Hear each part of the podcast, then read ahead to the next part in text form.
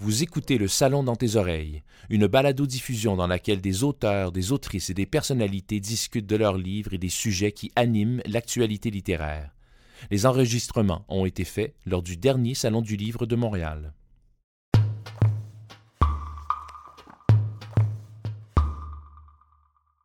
Les essais que j'ai rassemblés dans cet ouvrage peuvent être envisagés comme des lectures silencieuses, des lectures analytiques et méditatives. Ils ont en commun de commenter des poèmes qui, bien qu'ils puissent être récités, scandés, chantés ou performés, gagnent à être lus et relus tranquillement au creux d'un sofa, sur un siège de métro ou dans une salle de classe.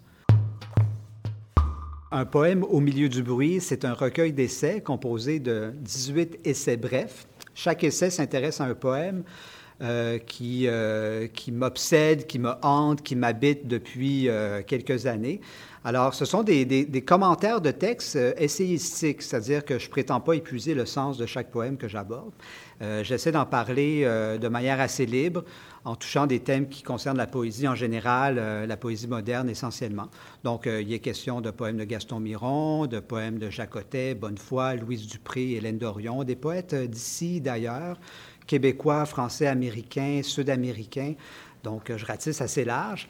Et euh, voilà, je parle aussi dans ces textes d'écologie, de réalisme, de filiation. Donc, euh, chaque euh, commentaire est un prétexte pour, je dirais, toucher des thèmes qui concernent la poésie en général.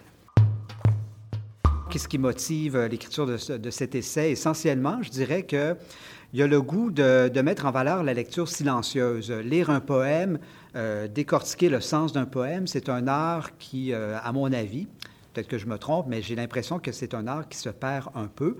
Donc, être attentif aux détails du texte, euh, s'intéresser à ce que le poème offre en tant que tel et considérer la, poésie comme un objet littéraire aussi. On a tendance aujourd'hui à, comment dire, à, mettre la poésie en spectacle, à, créer des mises en scène autour de, de la poésie, ce qui est une bonne chose. Et euh, mon objectif, c'est pas de discréditer euh, l'oralité ou la, performance poétique, mais j'ai voulu, avec ce livre-là, mettre en valeur donc, l'aspect littéraire de la poésie, le texte en tant que tel, euh, et par le fait même mettre à profit ou mettre en valeur des, des auteurs qui sont un peu plus discrets, hein, qui font pas nécessairement partie du, parcours. poétique habituel avec les festivals de lecture, les festivals de poésie, etc.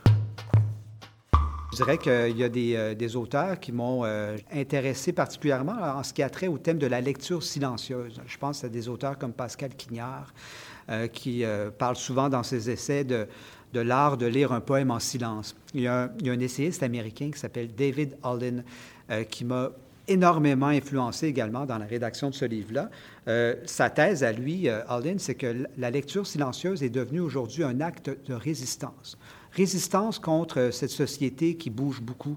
Lire un poème, ça demande de la concentration, ça demande, je dirais, certaines formes de recueillement.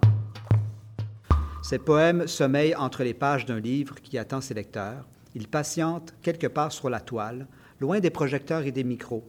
Ils se dispensent d'accompagnement sonore ou visuel. Ils sollicitent une forme d'attention difficilement conciliable avec le mode de vie qu'on nous impose, offrent un asile au milieu du bruit, non pas une tour d'ivoire isolée du monde, mais plutôt un espace de recueillement.